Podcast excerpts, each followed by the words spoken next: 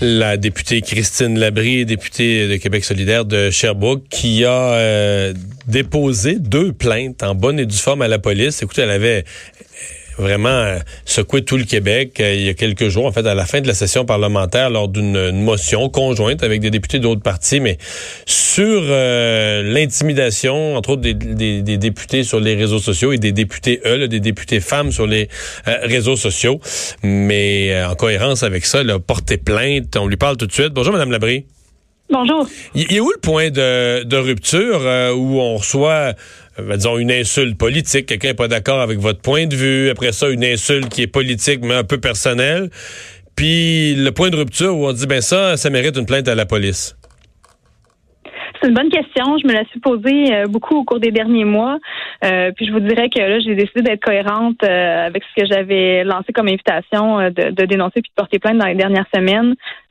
pour moi, c'est clair que quand euh, il y a des propos euh, violents qui sont tenus. Euh, ça, ça franchit la limite. dans certains cas aussi, c'est la c'est la répétition des propos, aussi la nature des propos. donc, c'est clair que la raison pour laquelle j'ai porté plainte la semaine dernière, on ne parle pas d'insultes. C'était des cas beaucoup plus sérieux. OK. donc, la police a pris, parce que, évidemment, il n'y a pas de patrouille des réseaux sociaux pour les gens qui sont mal polis, idiots, exagérément partisans, méchants, etc. quand on porte plainte à la police, il faut que ça justifie. Euh, il faut, parler en matière criminelle, là. Oui, puis ce sont des ce sont des messages que j'avais reçus en privé, euh, de toute façon. Euh, donc les réseaux sociaux, même si même s'il y avait un meilleur contrôle sur ce qui s'y publie, mhm. ce sont des messages qui ont été envoyés en privé.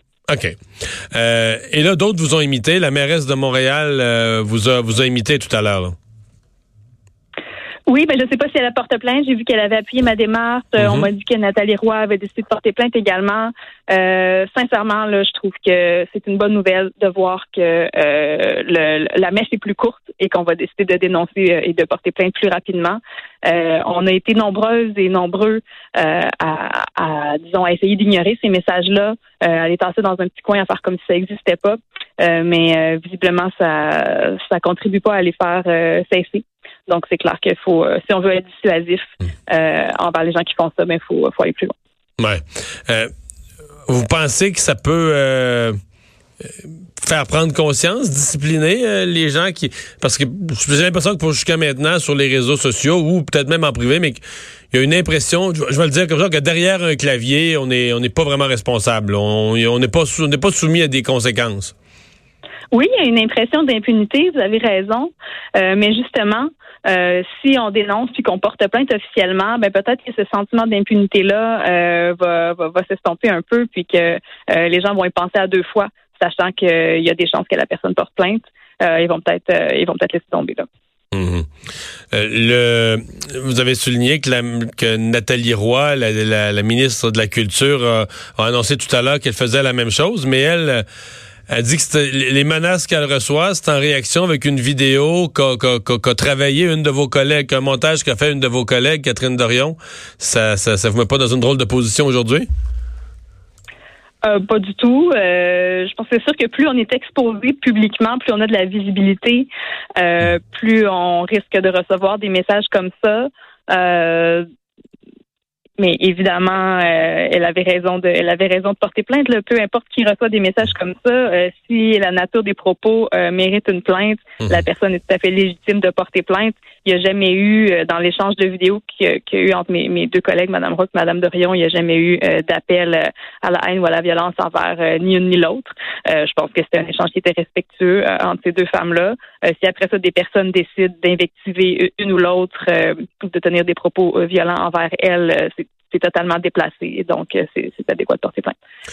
Vous pensez que c'est lié au fait que, parce que là, à date, euh, les trois qu'on a aujourd'hui, ce sont trois femmes. Euh, l'autre jour, vous pensez que c'est lié au fait que vous êtes des femmes en politique?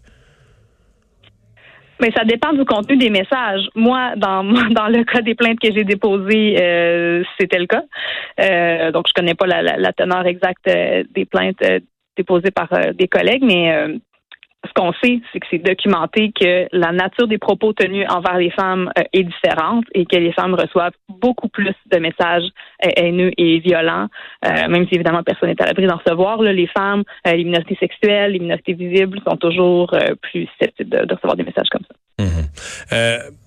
Pensez-vous que, parce qu'on a, on a dit au fédéral de Catherine McKenna, de la, de la ministre de l'ex-ministre de l'Environnement, Catherine McKenna, euh, qu'elle avait été particulièrement visée euh, par des messages particulièrement vicieux. Euh, elle, ben, remarquez, peut-être qu'elle a fait des choses que, qu'on ignore, mais en tout cas, elle n'a jamais annoncé publiquement avoir porté plainte d'une façon aussi claire que ce que vous faites. Pensez-vous qu'il y en a qui ont enduré ça ou qui endurent ça et qui font une erreur? Ben, écoutez, c'est à chacun de savoir euh, à quel moment ça dépasse les limites.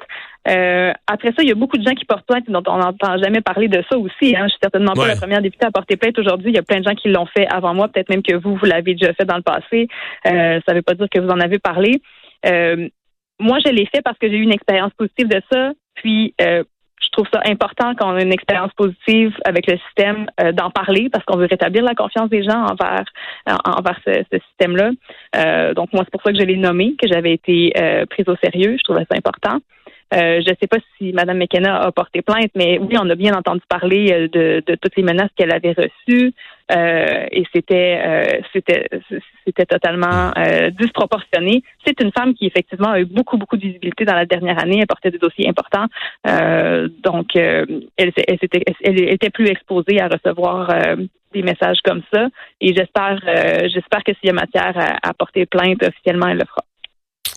Madame Labrie, merci beaucoup de nous avoir parlé. Ça m'a fait plaisir. Au revoir. On va s'arrêter pour la pause. Gilles Barry, sa chronique politique dans un instant. Le retour de Mario Dumont.